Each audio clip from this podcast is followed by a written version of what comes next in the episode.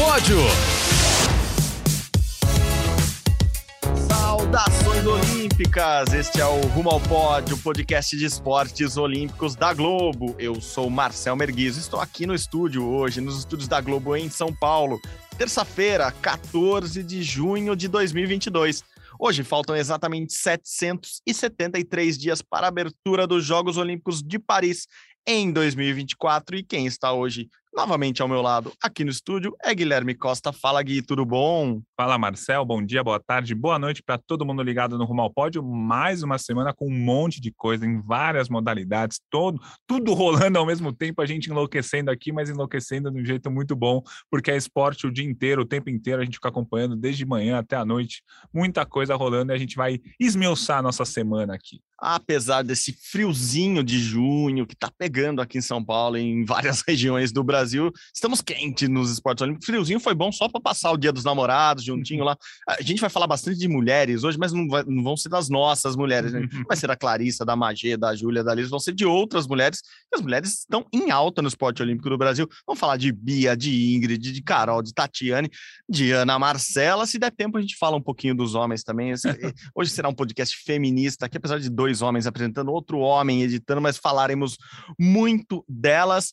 Vamos começar pelas mulheres dos esportes aquáticos, Gui, até porque essa semana, nesta sexta-feira, já começa lá em Budapeste, na Hungria, o Mundial de Esportes Aquáticos. É, tem todos os esportes, não tem só natação, tem polo aquático, tem o nado artístico, tem os saltos ornamentais. A gente podia até começar falando de Ana Marcela Cunha, a nossa favoritaça entre as mulheres lá em Budapeste, mas vamos começar, Gui, pela natação, porque nesta primeira semana de Mundial dos Esportes Aquáticos é o de natação. Então, primeira semana, piscina com os nadadores, depois vai ter maratona aquática mais o final, daqui a uma semana, ou na verdade, daqui a duas semanas. Na segunda semana teremos Ana Marcela nas águas lá de Budapeste, mas vamos começar pela natação, Gui, você que já está armando um belo e muito informativo guia para hum. o GE. Globo. Quem quiser já vai lá, que daqui a pouco já está tudo no ar. É, temos destaque, além de Bruno Fratos, acho que a gente começa assim, além de Bruno Fratos, quais são os outros destaques? E vamos falar muito do Bruno também aqui. Não falamos do Bruno só no, no desenho da Disney lá, que a gente fala bastante do Bruno. É, então, acho que o Brasil tem três boas chances de medalhas, na verdade, quatro boas chances de medalha nas piscinas no Campeonato Mundial de Natação agora. O Bruno Fratos, terceiro colocado do ranking mundial dos 50 metros livre, ele foi, foi medalhista olímpico ano passado. Acho que ele está muito mais leve nessa temporada. É, tirou do, do ombro dele esse peso que ele tinha é, de não ter uma medalha olímpica, conquistou a medalha olímpica ano passado, esse ano é o terceiro do ranking mundial, vai chegar como um dos favoritos ao pódio, não necessariamente ao ouro, mas com certeza aí provavelmente vai ser o quarto pódio seguido dele nos 50 metros livre, que ele foi ao pódio em 2015, 17 e 19. A outra grande chance de medalha do Brasil na piscina é o Nicolas Santos, 50 metros borboleta, uma prova que não é olímpica, não vai ser disputada nas Olimpíadas, mas é disputada em Campeonato Mundial, então claro que a gente vai falar dela aqui. Ele é um dos favoritos, se não o maior favorito no 50 borboleta. Claro que o Caleb Dressel, que é o campeão olímpico do 50 e do 100 livre, ele é muito bom no 50 borboleta também, atual campeão mundial. Mas acho que o Nicolas também chega com muitas chances de medalha. Então acho que Bruno e Nicolas, chance real de pódio, muito favorito ao pódio, podendo brigar pelo ouro. Um pouquinho mais abaixo tem o João Gomes no 50 metros peito, não é o João Gomes do Flamengo, nem o João Gomes cantor, é o João Gomes da, da natação é um dos favoritos ao pódio nos 50 metros peito. Ele já foi medalhista no Mundial do ano passado, deve ser ou pode ser medalhista esse ano também. E a quarta grande chance do Brasil é com Fernando Scheffer, medalhista olímpico em Tóquio. Ele chega, ele é, atualmente ele é o 16 do ranking mundial dos 200 metros livre. Mas ele está a oito décimos do primeiro colocado do ranking mundial. Então os 200 metros livre é uma, uma prova que tem, não tem nenhum dono atualmente, tem vários atletas nadando mais ou menos ao mesmo tempo. O Fernando Scheffer está nesse bolo, foi medalhista olímpico o ano, o ano passado, então acho que ele pode brigar sim. Essas são as quatro grandes chances de medalha do Brasil nas piscinas. Bruno Frato, 50 livre, Nicolas Santos, 50 borboleta, nos 50 peito João Gomes e o Fernando Fernando Scheffer nos 200 livre. Aí a gente briga por finais, que se alguém fizer o melhor tempo, pode chegar na medalha, claro tem chance, mas o Léo de Deus nos, nos 200 borboleta, os, reve, os revezamentos do Brasil 4 por 100, 4 por 200 livre, é, podem brigar por finais, quem sabe por medalha, mas acho que as quatro principais chances na piscina são essas: Bruno, Nicolas, João e Scheffer que não é o Fernando Scherer, que esse também já parou, é o Xuxa, aquele lá do passado, dos 50 metros livres, medalhista olímpico, claro, grande Xuxa, não confunda também. Eu pensei que você ia falar, ah, o João Gomes Júnior, porque ele é filho do João Gomes, que, ah, quer dizer, eu acho que é, né? Eu imagino que é. Só pode ser, As né? pessoas não costumam dar o nome de Júlio, de Júnior, desculpa, aos filhos que não são, enfim, deles. É, e o João Gomes Júnior, então, é, é, um desses concorrentes. Eu queria falar um pouco mais do, do, do Bruno, eu sei que a gente sempre fala bastante do Bruno Fratos aqui, é, porque ele, ele, ele tem uma não é uma meta, mas eu acho que se ele cumprir essa meta, se ele, se ele tiver com essa ideia na cabeça, a medalha vem, né, Gui? Que é nadar de novo abaixo dos 22 segundos. Ele já nadou 97 vezes na carreira dele, né? É o nadador que mais nadou, é, já quebrou essa marca mais vezes, né? Os 22 segundos ali para quem nada, os 50 é, é uma barreira interessante de passar, porque você sabe que vai estar tá medalhando, vai estar tá subindo ao pódio se você consegui-la. E então ele já fez 97 vezes e no Mundial ele deve nadar três vezes, né? Eliminatória, semifinal e final. Se ele nadar as três vezes em 21 e alguma coisa, a chance dele ser medalhista no Mundial novamente é muito grande, né, Gui? Isso, e assim, é, baixar dos 22 segundos nos 50 metros livre é tipo você baixar dos 10 segundos no 100 raso do atletismo. Coisa que o Brasil, por exemplo, nunca fez, né? Só o Paulo André uma vez, mas com ajuda do vento. Não foi um tempo homologado. Então, nadar abaixo dos 22 segundos do 50 livre é muito difícil. E o Bruno fez isso, como você falou, 97 vezes. Acho que uma eliminatória nadando para 21,9, ele passa sem problema para semifinal. Uma semifinal nadando para 21,7, 21,6, talvez. Ousado, pa ousado. Passa sem problema para a final. E aí, na final, o que o Bruno fala muitas vezes é, é interessante. Afinal, o importante mesmo é você bater na frente. Na Olimpíada mesmo, ele fez um tempo 21 e 57. Ele já fez muitas vezes muito melhor do que esse tempo 21 e 57. É, há três semanas ele nadou 21 49 num Mare Nostrum, perdido no meio do, Campeonato da Europa ali. Ele nadou de boa e nadou 21 e 49. Então, assim, numa final olímpica, numa final de Campeonato Mundial, o importante é, nadar, é, é bater na frente. Claro que a medalha vai estar dentro dos 21 segundos, 21 6, 21 7, 21 5, não sei. Mas é dentro dos 21 segundos, então se ele for nadar 100 vezes, a centésima vez no Campeonato Mundial, vai ser nessa final e vai ser muito legal se acontecer isso, porque ele é o cara que mais vezes nadou abaixo de 22 segundos, é o cara mais regular da história do 50 livre. Então, isso é, isso é muito interessante. Mas a, a final do Campeonato Mundial é interessante. Talvez é, uma medalha venha com 21,6, 21,5, assim, porque na final o que vale é bater na frente. O Bruno bateu em terceiro na última Olimpíada, mesmo com um tempo não muito bom. Mas quem que vai lembrar do tempo numa final olímpica? O cara foi medalhista e é isso aí. Só para falar que a gente não lembra de tempos de finais olímpicas, o recorde olímpico é do Caleb, Caleb Dressel Sim. com 21,07, ou seja, muito baixo, quase abaixo do 21, né? Quase abaixo ali na, na casa dos 20. Mas quem nadou mesmo na casa dos 20 foi César Cielo, ainda hoje recordista mundial dos 50 com 20,91, algo que hoje é inimaginável praticamente é, é, você visualizar isso no, no mundial.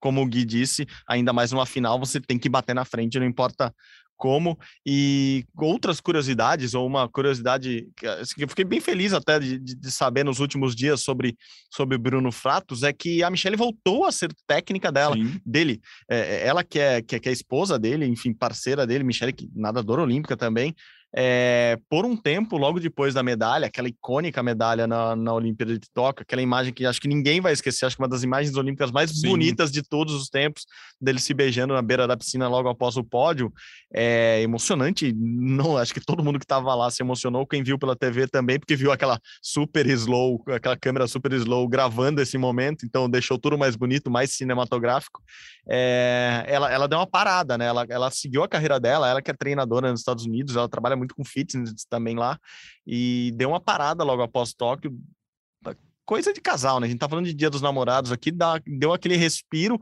não da vida amorosa, claro, mas da vida como treinadora e, e, treinado dela.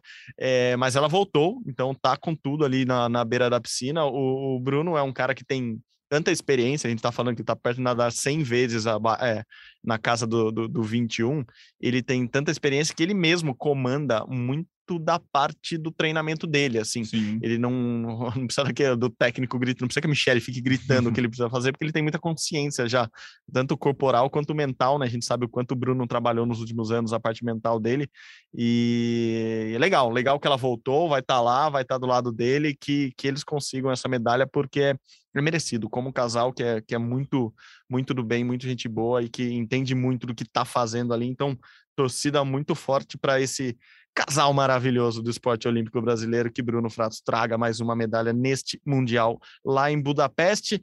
É, mais algumas coisas sobre o Mundial de Budapeste, a gente falou das mulheres aqui no começo do programa, a natação feminina do Brasil vai com uma grande revelação, né, Gui? Acho que é a maior dos últimos anos que a gente tem, mas não, não, se você que gosta tanto e faz com tão brilhantemente o termômetro olímpico, não com grandes chances de medalha, ou para não dizer que vai sem chances de medalha para esse Mundial, né? É, eu acho que a natação feminina na piscina não chega com chance de medalha, e as próprias atletas têm uma noção disso.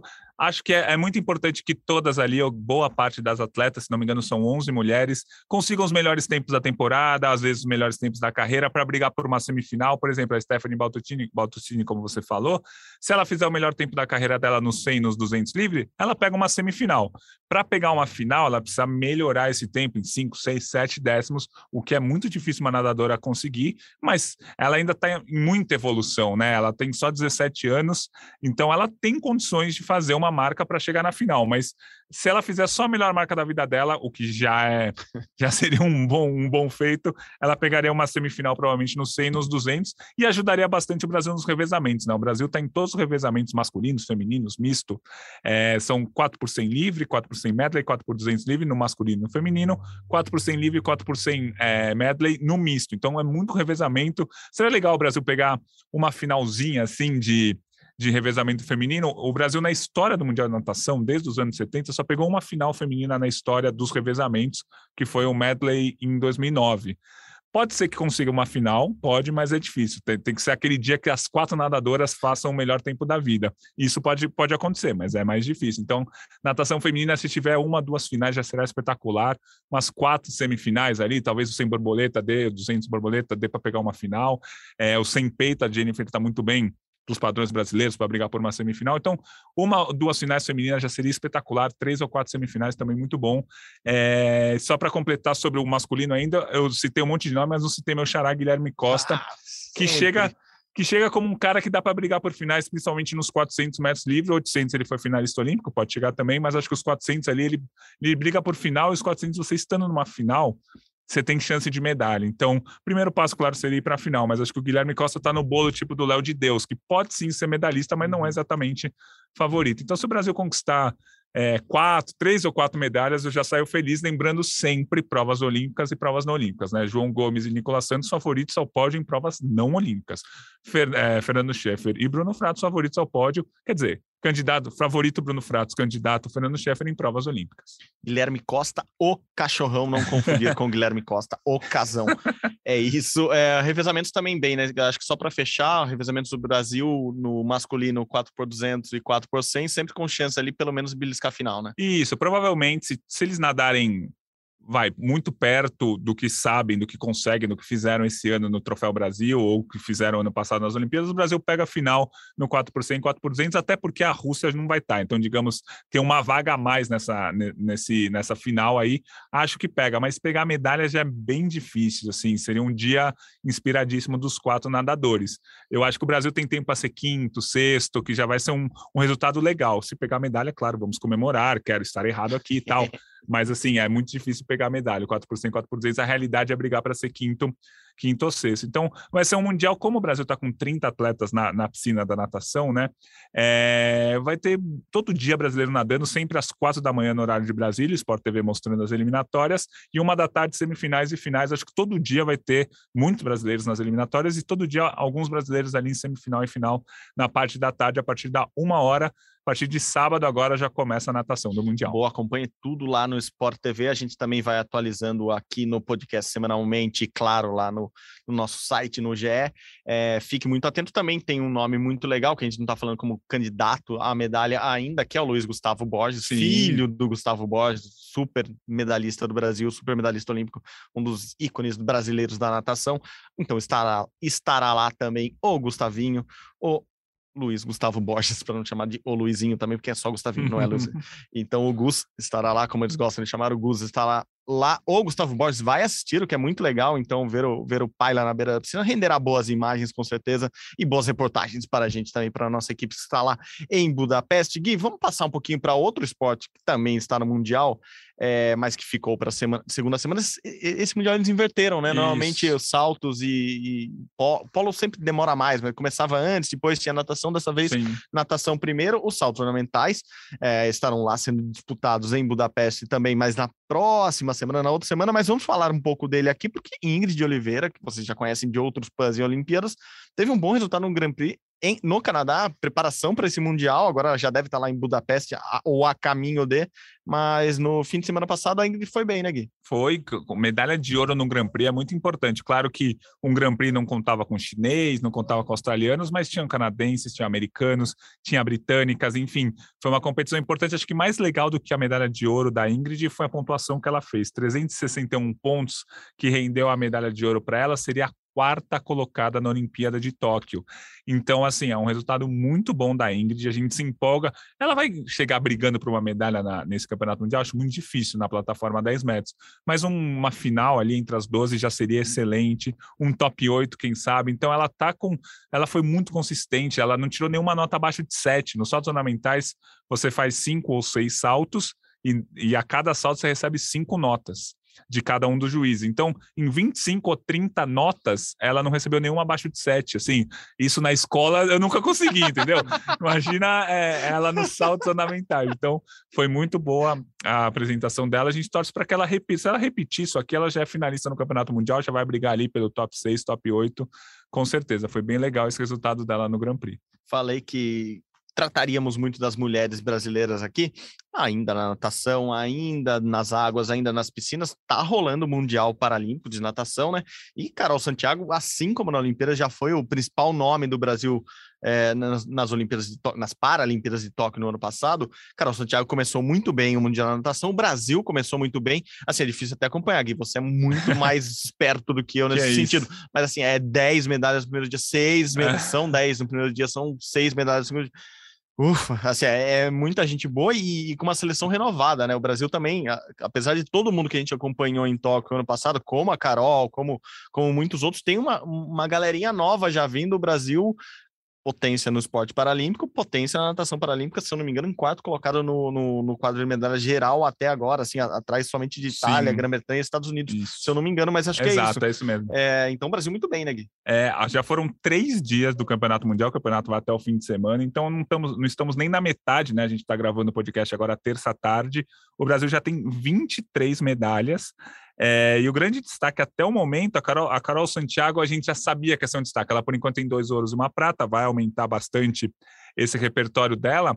Mas é, é, o Samuel Oliveira, ele tem só 16 anos, nem tava, nem ganhou medalha, nem participou da última edição das Paralimpíadas. Só com 16 anos já ganhou nesse é, nesse campeonato até, até agora ele já tem três medalhas de ouro, foi essencial no revezamento, ganhou as provas individual, individuais, ele é da classe S5, é, ele venceu 50 costas, os 50 borboleta e fez parte do revezamento 4x50 é, misto. Então, muito legal. Novas caras no esporte paralímpico brasileiro. Daniel Dias se aposentou no passado, a gente lembra que ele, depois da Paralimpíada de Tóquio, parou. Já tem um cara de 16 anos ganhando medalha de ouro a rodo no Campeonato Mundial. Então, muito interessante até o momento. O Brasil, como você falou, é, quarto lugar no quadro de medalhas, Itália em primeiro, Estados Unidos em segundo, Grã-Bretanha em terceiro, Brasil em quarto, com, nesse momento, sete ouros, seis pratas, dez bronzes, 23 no total, após três dias, 23 medalhas. Faltam ainda, vai até o fim de semana, quatro, cinco dias ainda, então acho que o Brasil vai passar de 40, vai chegar perto de 50 medalhas, por enquanto, muito bom resultado. Estamos acostumados com isso não, é difícil acompanhar, tô falando. é, falando de mulheres e mulheres espetaculares com feitos espetaculares neste final de semana, a Bia, eu falei lá, a Beatriz Haddad Maia, conquistou pela primeira vez um WTA, um WTA de Nottingham, é, na Inglaterra, dos principais torneios de tênis na grama. Assim, a Bia, obviamente, é muito boa em todas as superfícies, mas pensa que não tem quadra de grama no Brasil para treinar. É isso, basicamente é isso. Então a gente cresce jogando aqui no Brasil. A gente, porque eu fui jogador de tênis, mentira. a gente no Brasil em geral cresce jogando em quadra de saibro, aquela quadra dura de cimento que muitos clubes têm. Enfim, a Bia ganhou numa quadra totalmente diferente. Claro que é diferente para muito mais gente também, mas ganhou numa quadra diferente e continua bem, né, Gui? Assim, ela ganhou no final de semana um título em simples, um título em duplas e nessa semana, já hoje na terça-feira, já continua na mesma pegada, ganhando jogos em simples, ganhando a Kvitova hoje cedo, um pouquinho antes da gente começar a gravação, Kvitova que já foi número dois do mundo, é, então Bia muito bem, daqui a pouco lembremos, tem o Wimbledon e é o principal torneio de grama de todos os tempos, é, dá para começar a sonhar, né, Gui? Vamos começar a sonhar. Ah, eu não quero nem grande. dizer, eu tô iludido já, meu. Porque assim, o que ela fez na, na última semana, ganhar um torneio na grama, ganhou da número 5 do mundo, que é a Maria Sakari, que é uma grega, ganhou na grama, é, ganhou simples, ganhou dupla, subiu para 32 no ranking mundial de simples, também está muito bem no ranking mundial de duplas. Então é um negócio que a gente está se, tá se empolgando. E como o Wimbledon a gente não vai ter nem russas, nem belorrussas, nesse momento a Biadade seria a cabeça de chave número 25 de Wimbledon, mesmo sendo 32 do ranking mundial. E aí a, a, a probabilidade de ela pegar atletas mais fortes é, é menor no início, aí ela pegaria uma chave teoricamente mais fácil até a terceira, quarta rodada, a gente já, já começa a sonhar alto para a Bia. Atualmente, no tênis feminino, tem a Igis Viatek, que é uma polonesa, que não perde a mais de 30 jogos. Ela ainda. Ó, eu tenho, eu tenho um dado bom. Partidas na grama esse ano, vitórias na grama. A Bia já venceu seis vezes, a Iva não venceu nenhum. Mas, a, a, mas é que a Iga não jogou também na grama. Mas assim, vitórias na grama, a Bia tem muito mais do que a número um do mundo, a Igis Viatek. Se o campeonato acabasse hoje. mas assim, eu acho que a, a Iga é, tá um passo ou uma raquetada na frente de todo mundo. mas do número dois para baixo é muito equilíbrio, é muito vai e volta. A Bia já ganhou de número três, de número quatro, de número cinco do ranking mundial. Então dá para sonhar para ela fazer umas oito oitavas, umas quartas de final em Wimbledon já vai ser bem legal. Número 32 do ranking mundial da Bia, acompanhando de perto, porque ganhou hoje de novo. É, só não é a melhor de todos os tempos, lembremos, porque tivemos uma tal de Sim. Maria Esther Bueno aqui no Brasil, é, que, que foi justamente a última brasileira a ganhar um torneio na grama há mais de 50 anos. Foi a última brasileira a ganhar o Wimbledon, a única, na verdade, isso há mais de 50 anos. Então a Bia tá fazendo história de verdade. E só lembrando, ela tá uma posição de bater o melhor ranqueamento de uma brasileira de todos os tempos, que é a Daniede Dias, que foi 31 do mundo. Sim, então tá quase e lá. Isso é, assim, pensando que nessa semana a Bia já tá bem uhum. de novo, pode ser que ela passe já na próxima, então vai entrar ali no top 30. Tava bastidores aqui da redação que tava falando é, sobre tênis, claro, é, mais cedo lá na, lá na minha mesa, famosa redação do esporte aqui da Globo, e José Renato Ambrosio falando de Bia, a gente elogiando como ela joga bem, e como a gente, pô, a gente resgataram um tweet seu lá de 2011 falando Nossa, bem da Bia, eu vi isso, pode, hora, pode isso falar disso, foi legal isso. E a gente acompanha a Bia, a Bia teve probleminhas na carreira, como o doping, como as lesões, mas assim, o próprio técnico do Google, Larry, falava que ele é que ele chamava ela pelo mesmo apelido que ele chamava o Google. O Google no treino ele falava, vai cavalo, vai cavalo. Quando ele treinou por um período a Bia, ele falava, cara, é, é o Guga batendo na bola, assim, é, é muita força, é muito, tem muito talento ali. E falava, vai cavalo também para ela, como brincadeira ali, pelo tamanho. A Bia é enorme também, assim, a canhota potentíssima, por isso ela está se dando bem na grama. É, e eu estava falando tudo isso para falar que encontrei com José Renato Ambrosio, repórter aqui da Globo e também vizinho de podcast aqui do Ponte Aérea. Ele falou assim: tomara que não aconteça o que às vezes acontece com alguns tem alguns eh, esportistas espetaculares que viram cabeça de chave num torneio e bem naquele sorteio porque daquela vez deu tudo errado pega um outro um outro um outro atleta né um outro tenista que não está bem ranqueado no momento. No momento é quem quem está prestes a confirmar que vai participar de Wimbledon, ah, é verdade. Sereno Williams. Então pode dar aquele. Eu falei, Entendi. calma, Zé, de repente o azar vai ser pegar a Serena numas quartas de final e vai ser uma baita partida espetacular. Calma, não vai ser na primeira, na, na, na, primeira rodada. Tomara que a Bia passe a primeira, a segunda, a terceira. Pegue lá na frente só uma Serena da vida e, e, que o caminho esteja aberto, porque é realmente muito legal, ainda mais em Wimbledon, ainda mais na, na grama é. sagrada lá. E o último bastidor sobre Bia, eu fiquei pensando, onde que a Bia deve ter treinado? Do Grêmio. Eu só lembro da Bia a maior proximidade que eu vi da Bia com grama é que ela joga muito bem futebol. a Bia adora fazer embaixadinhas, tal, ela é habilidosa com a, com a, com, a, bola nos pés também. Talvez seja isso. Em algum campo de futebol, ela resolveu bater uma bolinha no tênis ali e aprendeu, porque tá muito bem mesmo. Tomara que essa semana seja, se, seja longa, seja uma semana que chegue até domingo para Bia também. Semana que vem a gente tá falando de outro título Sim. dela aqui. É, eu fui marcado no Twitter esses dias. Conta, essa é boa. É, eu, eu, obviamente eu não lembrava desse tweet. Em 2011, Cara, 10 anos, eu, eu escrevi que legal que a Bia Haddad, jogadora de 14 anos, passou do qualificatório do juvenil de Wimbledon. Olho na carreira dela, alguma coisa assim, em 2011. Imaginar. Aí o cara me marcou nesse tweet e falou: caramba, a carreira dela deslanchou e a sua também. A sua também, a sua também, verdade. E aí foi, foi, legal, porque obviamente eu não lembrava desse tweet, mas claro, a gente lembra da Bia desde muito cedo. Aliás, ela foi vice-campeã de Roland Garros no juvenil, não sei se foi 2011, mas em algum ano ali ela foi vice-campeã. Então a gente sempre sabe, soube do talento da Bia, mas é muito o que você falou. Ela teve alguns problemas na carreira, lesões e doping que atrapalharam. Mas agora, se não me engano, ela tem 26 anos, pô, ainda tá, ainda dá. Ainda dá para jogar uns 10 anos aí para a gente ficar torcendo para ela, imagina. Muito legal. 2011 talvez tenha sido o ano que a gente se conheceu, Gui. Não sei. Agora tô é pensando é aqui. Jogos Pan-Americanos de Guadalajara. É, você lembra que no meu TCC sobre esportes olímpicos você foi entrevistado, é, né? Infelizmente. Você já trabalhava na Folha, a gente entrevistou eu, Murilo Borges e Lucas Damião. A gente fez um TCC sobre esporte olímpico, claro, é, sobre o momento do esporte olímpico, tal. Lá fizemos um documentário de uma hora e um dos, dos entrevistados foi o Marcel como jornalista, especialista tal, que você já era, né? Não, nossa, parece que eu sou mega velho, né? Eu só tenho dois anos a mais que o Guia, que eu tinha me formado e já estava na Folha de São Paulo. Mentira. é, eu tentei atrapalhar o seu TCC, mas não, não consegui, não consegui, mesmo assim, eu acho que você ganhou 10. É, eu lembro da apresentação, acho que foi Boa. 10 mesmo. Parabéns, parabéns, Gui, parabéns, Viadade, dois, dois jovens brasileiros que deram certo na vida depois de 11 anos de, de carreira nas gramas, nos microfones e afins. É, parando a parte confete do, deste, deste podcast, Gui, vamos falar do que agora? Tem mais mulher brilhando por aí? Tem, atletismo. Atletismo, Tatiane Raquel conquistou medalha de ouro no British Miller Club International. Oh. Ah, bonito isso. Esse nome parece é, muito chique. Isso né? é, é igual, igual o Wimbledon, né? É o Wimbledon Club, rise, rise, rise, é mais bonito do que eu tô falando agora. Mas enfim, é, foi bem no 3 mil com obstáculos. Mais uma brasileira aí pintando com, com recorde sul-americano. Mais uma é, preparação para o Mundial. A gente falando de Mundial de Esportes Aquáticos. Daqui um mês e pouquinho tem Mundial de Atletismo.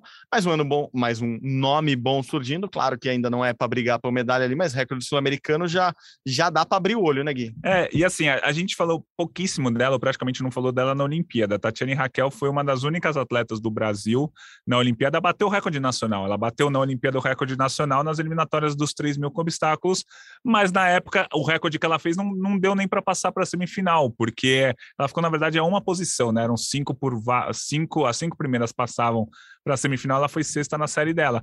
Aí agora, mano, oito, nove meses depois, ela melhorou o tempo dela em 12 segundos, mais de 12 segundos, quase 13 segundos, e conquistou um grande resultado. 9,24, aí você já começa a pensar, pô, dá para ser semifinalista, dá para brigar para a final. Aí, aí dá, já dá para brigar, 9,24. Então foi muito legal ver uma atleta melhorar 12 segundos de um ano para o outro numa prova dos 3 mil é muita coisa, muita é interessante. O campeonato, essa, essa marca valeu o índice para o campeonato mundial, que, como a gente falou, em junho, julho agora 15 a 24 de julho nos Estados Unidos, então olho nela. E, e eu, eu, eu, devia ter anotado isso, eu não lembro com exatidão esse dado, Gui, mas na Olimpíada de Tóquio, o, o atletismo brasileiro, apesar das medalhas, foi criticado porque Sim. muito pouca gente melhorou os tempos ou melhorou marcas no. Eu acho que só o Alisson melhorou. Eu, e ela, é, o Alisson. Isso que eu ia falar, eu acho que o Alisson, ela e, se eu não me engano, lançamento de dardo disco, me ajuda agora então, a. A, a Isabela foi finali... a Isabela foi finalista do lançamento do disco, mas eu acho que na época ela não fez a melhor marca da vida dela. Ela, ela nem era cotada, tão cotada uhum. para a final, mas ela conseguiu uma marca boa,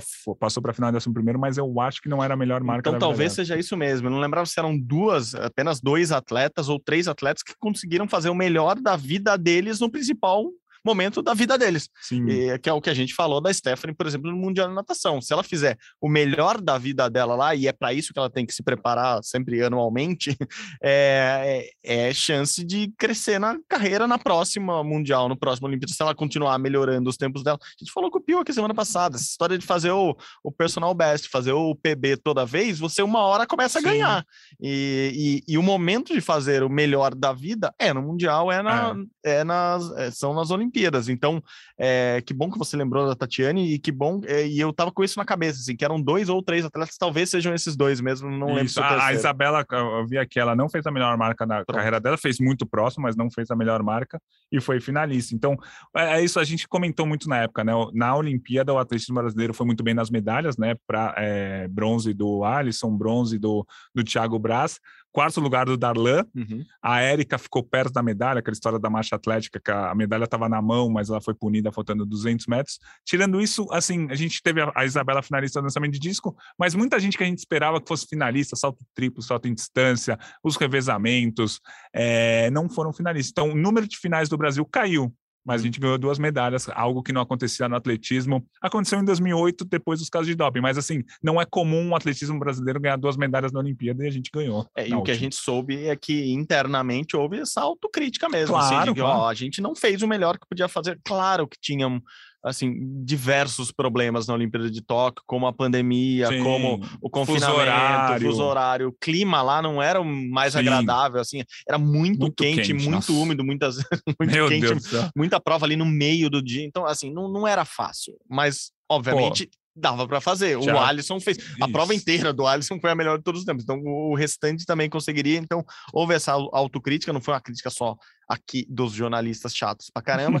Foi uma autocrítica ali que a gente ouviu primeiramente do atletismo, que eles falavam justamente isso, assim, apenas dois milhões. Que bom que a gente lembrou da Tatiana, que bom que ela tá de Sim. novo melhorando perto do Campeonato Mundial. Então, quem sabe no Campeonato Mundial ela melhora de novo a, a marca dela e começa a brigar por coisas cada vez maiores. Isso, exatamente. Boa, Gui, pra continuar na mulherada, essa aqui, toda vez que tiver sul-americano de, de Rugby 7, a gente vai falar que o Brasil ganhou novamente sul-americano de Rugby 7.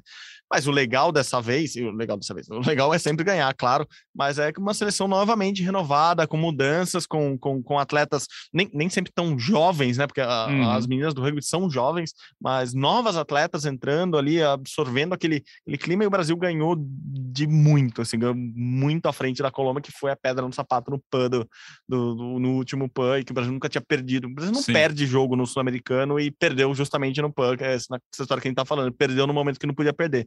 Mas elas foram lá e ganharam novamente mais uma medalha de ouro para as meninas, que inclusive se classificaram para os Jogos Pan-Americanos de Santiago no ano que vem. Isso, e esse ano tem a Copa do Mundo, o principal evento do ano, é, que acontece de dois em dois anos no rugby, então vai ser interessante ver o quão essa seleção evoluiu. A gente viu vários jogos bons no circuito, é, o Brasil chegando à quarta de final em várias etapas do circuito. O Brasil atualmente é a oitava, nona, décima força ali, briga com Inglaterra, com Espanha. É, então vai ser legal ver essa Copa do Mundo daqui a dois meses. O Sul-Americano é muito legal de ver, mas assim, o, o Brasil não tem rival. É. Então, ó, vou, vou, falar rapidamente os resultados: 49 a 5 na Guatemala, 37 a 0 no Uruguai, 32 a 0 no Paraguai, 27 a 0 na Argentina e 29 a 0 na Colômbia.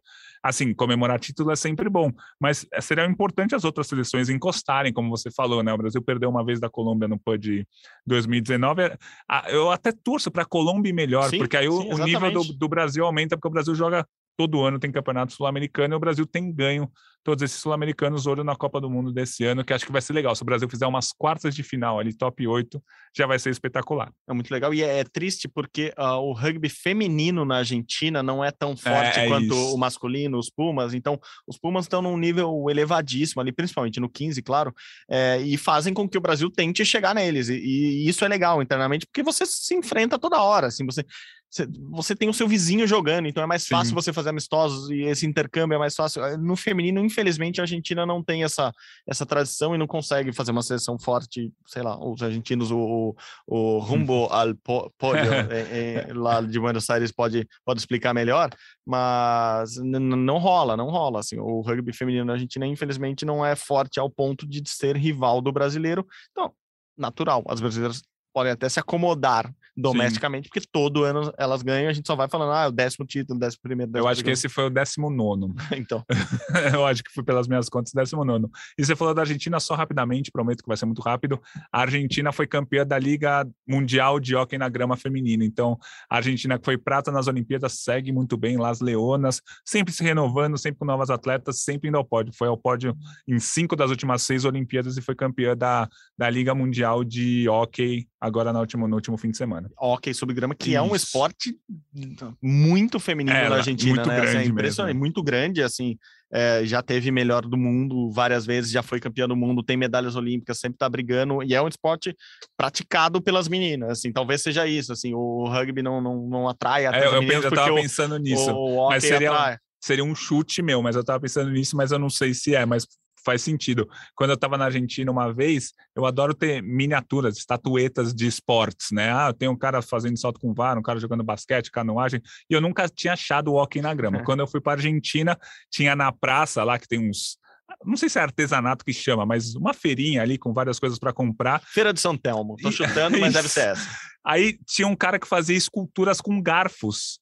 E aí tinha um garfo que ele conseguiu entortar de um jeito que parecia uma pessoa jogando hockey e aí tinha uma, embaixo tinha uma placa OK Sped, alguma coisa assim que eles chamam OK na grama. Falei, comprei. Então eu tenho na minha casa uma estatueta do, uma, do OK na grama que eu comprei na Argentina. Eu tenho quase todas as modalidades lá em casa. Faltam umas três ou quatro. Falta Opa. wrestling, falta handball, que eu nunca achei. Olha aí, quem tiver esculturas pequenas, miniaturas do wrestling. Wrestling, handball, handball rugby não tem também. Pô, vamos achar. O, o, o handball e rugby a gente acha. o wrestling, a gente vai para os Estados Unidos. Mas... É, ou o judô engana, porque se, eu falar que a de judô que eu tenho é do wrestling. Mas tá aí o macacãozinho que não vai enganar com a miniatura.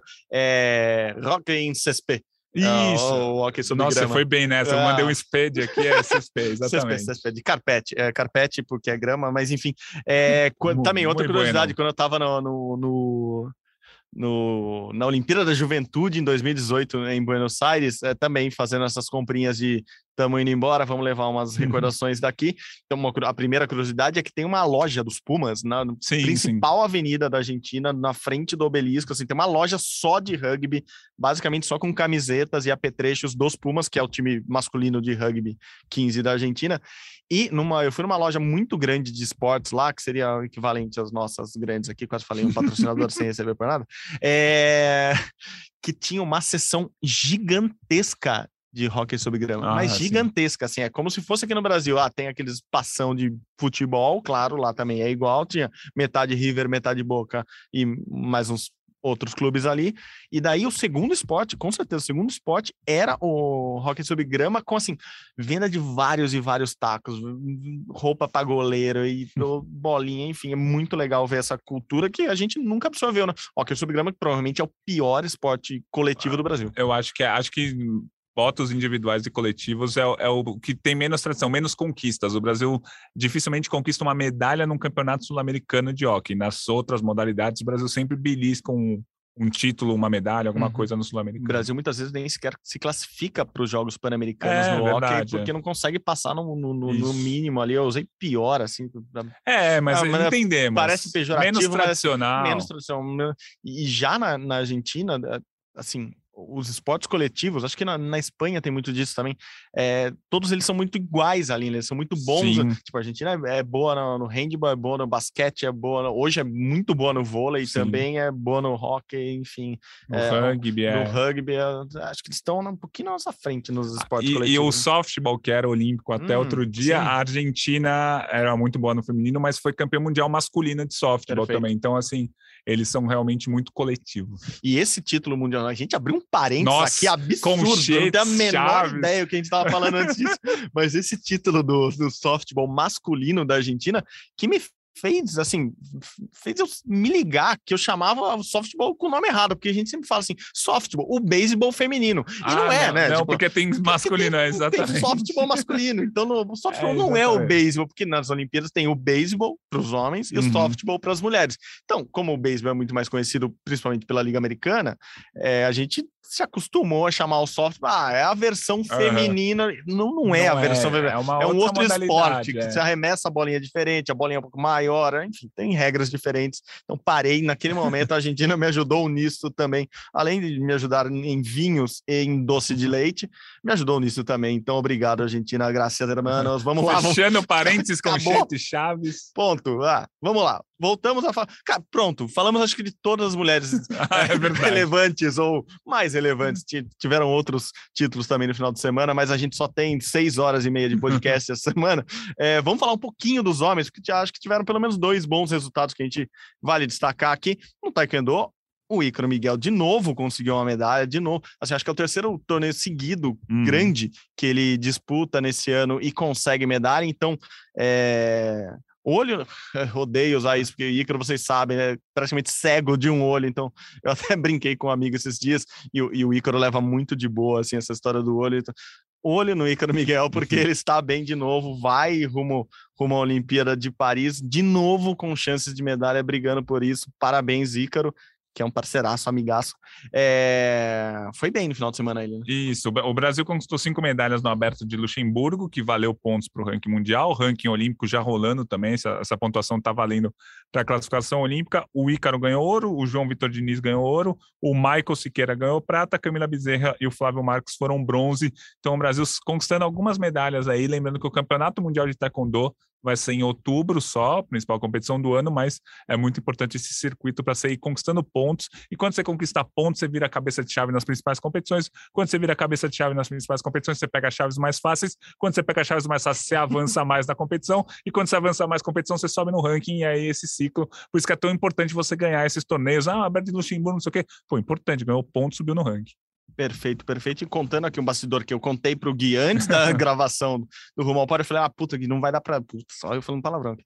É, não vai dar para contar essa história, porque a gente, pô, vai enrolar, tem muita coisa falando no podcast. Bom, pronto, deu, a gente enrolou, eu vou contar a história mesmo assim. Ícaro Miguel foi quem me deu a dica da reportagem que passou nesse final de semana no Esporte Espetacular sobre a Juma, a Caroline Gomes dos Santos também, lutadora de taekwondo, campeão mundial ano passado, que vai brigar por vaga olímpica, e foi justamente ele. Eu tava tendo outro papo com ele, e ele, ele falou assim: Ah, você já fez alguma reportagem sobre a Juma? Eu falei, quem?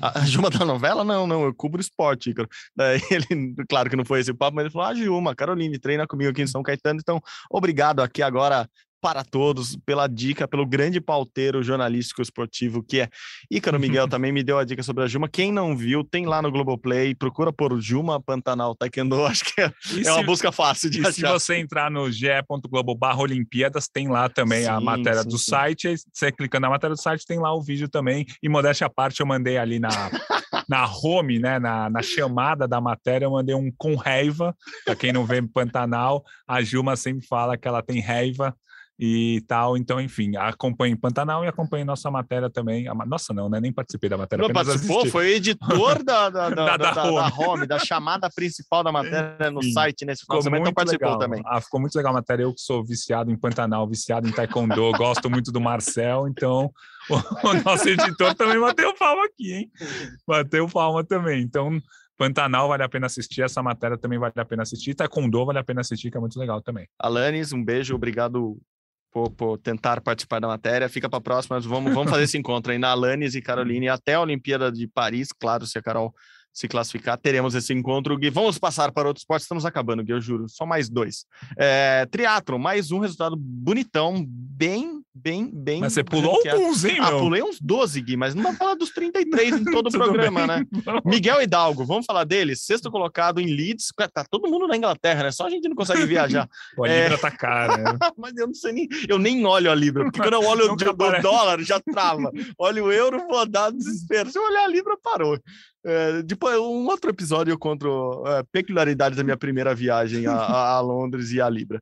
É, Miguel Hidalgo bem de novo, tá? Rumo a, um, rumo ao pódio ainda é cedo, mas rumo à Olimpíada de Paris com bons resultados, nosso Isso. triatleta. Né? Ele foi sexto colocado nessa etapa de elites do, da World Series, vale o ponto para o ranking mundial, já vale ponto para a classificação olímpica. Então, o triatlo brasileiro está se desenhando nesse ciclo muito bom. Muito bem, a gente falou na semana passada do Manuel Messias, que foi medalhista na Copa do Mundo.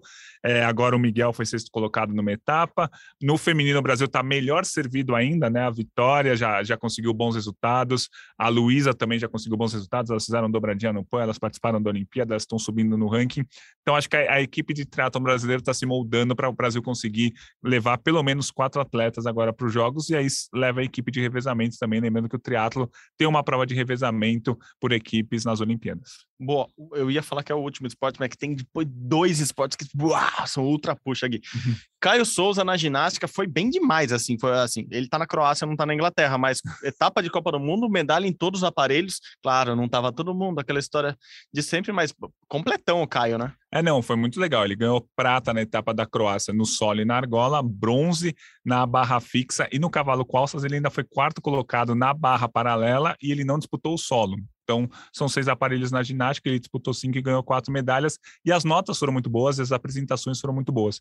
Todas as notas aí você pode, pode colocar que o Caio vai brigar para ser finalista no Campeonato Mundial.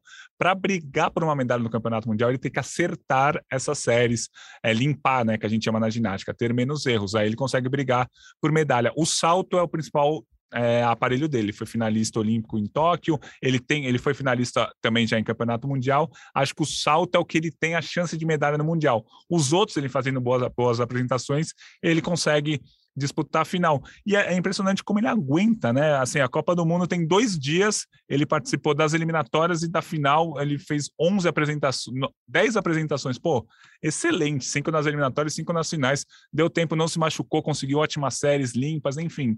Parabéns aí para o Caio, que a gente está empolgado, principalmente na prova de salto, que acho que ele pode beliscar uma medalha no Mundial, que é em outubro. Na Inglaterra. Ah, aí tô falando, todo mundo tá indo para só a gente, Gui. Vamos, vamos dar um jeito nisso. Vou falar com os nossos chefes hoje, ó, chefia, uma reunião depois do podcast. É, bom, falei de que tinha terminado os esportes, porque agora tem duas paixões nacionais. Saí bem agora nessa. Foi, foi, foi. Vôlei, vôlei de praia, vôlei, o segundo esporte do Brasil para muita gente, depende do como você faz o pra cálculo. muita gente você salvou aí. É, pra, porque daí tem gente que vai falar que é o futsal, porque tem mais praticante, tem muita gente que fala que é o skate, o porque ah, o surf, o basquete, ganha, o basquete pela tradição, tem, tem muita gente que fala que é o handball, que tem mais praticantes, na escola, porque na escola é. você pratica mais. Então, dentre todos esses segundos esportes do Brasil, atrás do futebol, temos o vôlei. É, vôlei masculino e feminino já disputando a Liga Mundial. Quem perdeu nesse final de semana, e acho que a gente tem que falar disso, foi o Brasil no masculino perdeu para a China, 22 segunda do ranking mundial, assim, inexplicável, um 3 a 0 é. com a China, você podia falar, o Brasil errou demais, errou, a China jogando absurdamente bem, assim, onde esconderam esses chineses que a gente não tinha visto ainda, é, foi muito bem a China, foi muito mal o Brasil, duas derrotas seguidas, termina essa primeira fase, na né? primeira etapa da liga, mais ou menos, né, Gui? É, mais para menos do que para mais. Foi legal. Porque assim, o Brasil ganhou da Austrália na primeira rodada, mais do que a obrigação. Ganhou da Eslovênia, a Eslovênia é um time relativamente, relativamente forte, não, cresceu uhum. bastante, uhum. é vice-campeão europeu e tal. O Brasil ganhou também. Estados Unidos, o Brasil perdeu, queria ganhar, queria, mas perder para os Estados Unidos no vôlei masculino é absolutamente normal. Né? Uhum. O Brasil perde às vezes, ganha às vezes, beleza. Agora, em casa, contra a China, 3 a 0 foi complicado. A gente pode fazer um preâmbulo gigante. Ah, Leal e Lucarelli estão uhum. machucados, o Wallace não quis jogar, é, não quis jogar, perdão, pediu para não ser convocado esse ano. É, o Douglas também já pediu para não ser convocado. O Maurício, que seria um quarto ponteiro do Brasil, já também não pediu para não ser convocado. Então o Brasil não tinha nenhum dos ponteiros da última Olimpíada e não tinha o Wallace, que foi titular oposto da última Olimpíada. Mas apesar disso, o Brasil tinha que ter ganho esse jogo. Assim, ah, tá com os dois ponteiros ruins, ah, muda a estratégia, troca, troca Sim. o levantador, enfim. Então acho que assim ficou uma impressão muito ruim. Se o Brasil não conseguir nas próximas, é, nas próximas partidas ganhar dois, três jogos seguidos, fazer um 3 a 0 em cima de um time grande, vai ficar essa impressão ainda da derrota contra a China. O Brasil nunca tinha perdido para a China no masculino. Uhum. Pô, 3 a 0 em casa é, é, triste. E assim, o Renan está começando a ser cobrado. O Renan está começando a sentir o que os técnicos de futebol sentem, porque o vôlei é um esporte muito forte aqui, então tem um público muito forte. Então, nas redes sociais, a hashtag Fora Renan dominou. Acho que ainda não dá, acho que ainda não é para falar fora Renan. Acho que ele, ele começou o trabalho lá em 2017. O Brasil ganhou títulos desde então. A Olimpíada foi semifinalista, foi quarto colocado. A gente queria mais, muito mais, mas assim, ele deixou o Brasil entre os quatro de qualquer forma. Então, acho que o trabalho do Renan precisa ser melhorado, claro, mas acho que em 2000, 2022, acho que ele não deve cair. Ah, se o Brasil for muito mal na Liga e muito mal no Mundial, beleza, aí a gente pensa em tirar. Mas, pô, agora não é o momento. A Liga das Nações é feita para você testar. Ele fez uhum. vários testes que não deram certo, mas a gente vai ter outros jogos com o Leal e o Lucarelli voltando.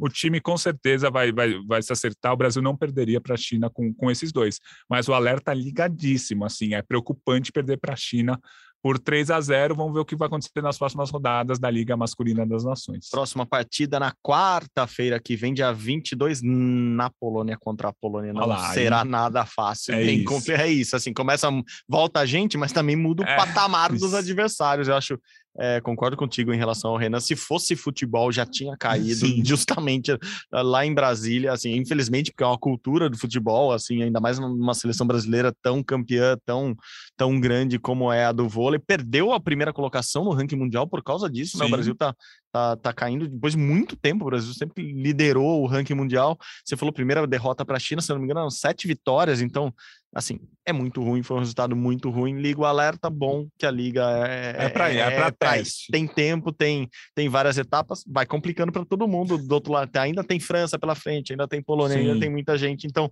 vamos ficar ligados aqui. É, Renan continua como técnico da seleção brasileira até este momento, terça-feira, 14 de junho de 2022. É, para finalizar, agora sim, para finalizar, vôlei de praia, porque está ocorrendo, né? O Mundial, a gente começou com o Mundial que vai acontecer a partir de sexta-feira lá em Budapeste tá rolando o Mundial de Vôlei de Praia em Roma, um solão para cada um lá em Roma. Roma é quente demais, Gui. Não sei se já foi, é uma delícia, já. mas é quente. Bem dos a Deus. E tá rolando o Mundial de Vôlei de Praia lá. O Brasil começou bem, mas acho que tá. É, começou bem, começou mal, é, tá dentro do que a gente espera, né? As duplas brasileiras estão bem, todas passando de fase, algumas em segundo, a maioria em primeiro. O Brasil tá bem, né, Gui? Isso, já, já, já tivemos a primeira fase, a fase de grupos, né? São 48 duplas no masculino, 48 duplas no feminino, é, 8 duplas brasileiras, 4 no masculino, 4 no feminino, todas estão no mata-mata. Agora o mata-mata começa da fase de 32, né? Então são as 16 uhum. de final, depois oitavas, quartas semifinal. São cinco jogos até domingo para ver quem vai ser o campeão. E aí agora eu quero ver, porque assim, é, saíram já os sorteios. Eu vou começar a falar do feminino, que o Brasil deu sorte e azar ao mesmo tempo, porque as quatro duplas brasileiras estão no mesmo quadrante. Uhum. Então, assim, no feminino, o Brasil com certeza, é, no máximo, vai ter uma dupla semifinalista, porque elas vão se enfrentar, mesmo que elas forem se elas vão ganhando, só vai sobrar uma na semifinal. Então, do mesmo lado da chave, naquele mata-mata, não tem como chegarem isso. duas duplas brasileiras na final, é isso. Né? Isso, então, assim, tá, Thalita e Rebeca vai, vai pegar uma dupla alemã forte, Tayane e EG vai pegar uma dupla campeã mundial atual, que é a dupla canadense. Vencedor de Thalita e Rebeca contra as alemãs pega a vencedora de Tayana e EG contra as canadenses. E aí, abaixo na tabela, tem a Bárbara Carol que vão pegar o Wang Xi, acho que é o jogo mais fácil aí para a Bárbara e a Carol ganharem, e a Duda e a Ana Patrícia vão pegar as japonesas, que também é mais fácil. Só que se a Bárbara e a Carol e a Ana Patrícia e a Duda ganharem, elas também se enfrentam nas oitavas de final. Uhum. Então, é possível, não é provável, mas é possível que tenha nas oitavas de final Thalita e Rebeca contra Tayane e EG, Bárbara e Carol contra Ana Patrícia e Duda. Se você cansou, se elas vencerem, são duas duplas brasileiras, se elas vencerem, elas se enfrentam nas quartas. Uhum. Então estão todas no mesmo quadrante.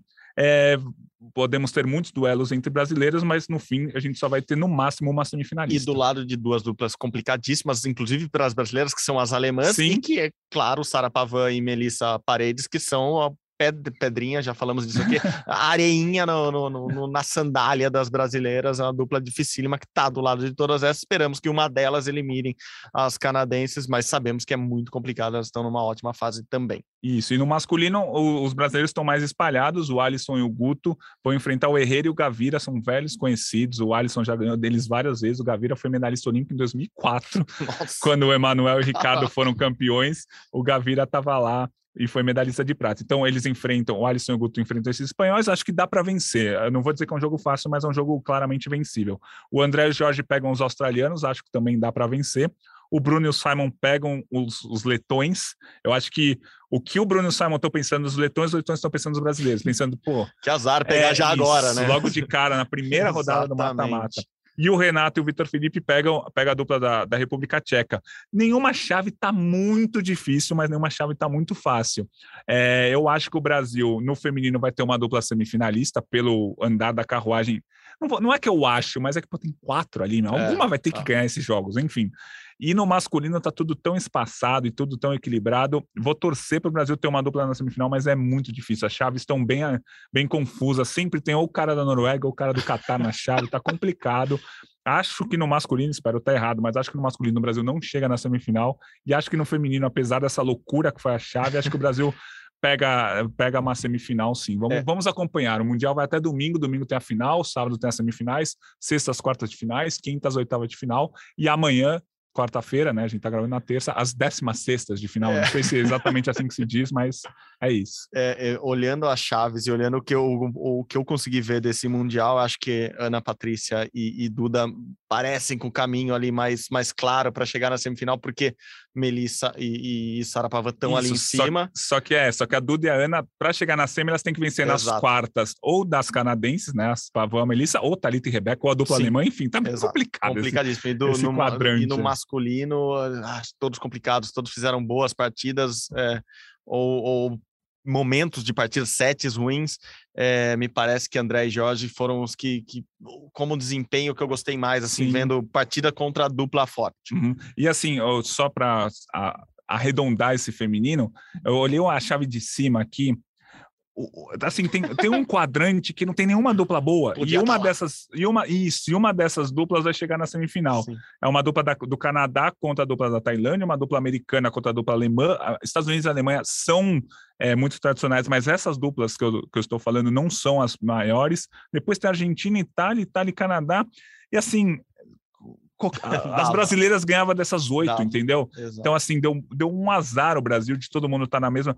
Eu nem digo que o azar é todo mundo estar tá na mesma chave. Eu acho que o problema é todo mundo estar tá na mesma chave, ainda com as alemãs e canadenses Exato. que são muito boas. Então. Ficou desequilibrado. É, ficou desequilibrado. Mas... Tô parecendo Roland Garros agora, aqui, com Nadal, Alcaraz. Mas, aqui, mas aí vai uma crítica. A Bárbara e a Carol estavam com um jogo na mão na, na, prime na primeira fase, lá para ser primeira do, do, do grupo delas não conseguiram ser primeira, foram segundos e aí caíram nesse bolo de uma, uma chave mais difícil mesmo. Se elas fossem primeiras colocadas, elas estariam na chave de cima e estariam um pouco mais fácil.